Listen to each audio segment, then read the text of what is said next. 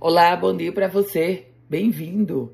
15 de janeiro de 2024, segunda-feira, primeiras do dia chegando. Prefeitura de Parnamirim, através da Secretaria Municipal de Segurança, Defesa Civil e Mobilidade, junto com a Universidade Federal do Rio Grande do Norte, segue realizando o monitoramento das falésias da Praia de Cotovelo. E as equipes já alertaram que em alguns trechos pode haver o desmoronamento por parte dos paredões. As áreas com fissuras estão sendo estudadas há um ano e os riscos são maiores nesse período do ano. Luto na Polícia Civil. O delegado Doni Êxodo Lima Cavalcante, de 38 anos de idade, faleceu em decorrência de um acidente automobilístico na cidade de Goiânia, no estado de Goiás. O Doni Êxodo, ele era reconhecido pela sua abnegação e paixão pela atuação na Polícia Civil. Chegou a ser delegado da cidade de Luiz Gomes, no Alto Oeste Potiguar. Na pauta policial, um pai foi preso suspeito de estuprar a filha de quatro anos quando a esposa saía de casa para trabalhar. Um pai suspeito de estuprar a própria filha de quatro anos foi preso na cidade de Santa Cruz, região agreste.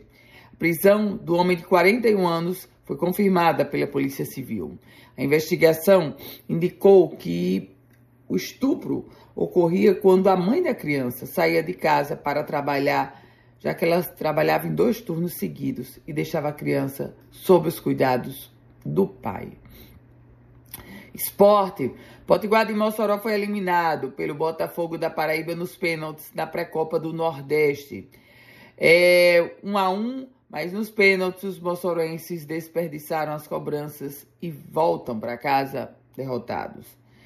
Já o ABC, nos pênaltis, venceu o Iguatu está na fase de grupos do Nordestão.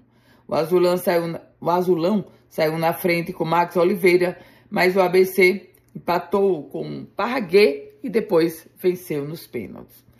A gente fala agora sobre um estudo que está sendo feito pelo governo do estado. O governo do estado realiza um estudo que projeta uma nova rota de acesso ao litoral sul potiguar, isso para aliviar o tráfego nos trechos que levam à região litorânea da, do estado do Rio Grande do Norte, o litoral sul secretário Gustavo Coelho ele confirmou a existência desse estudo preliminar e disse que a intenção é finalizá-lo ainda este ano.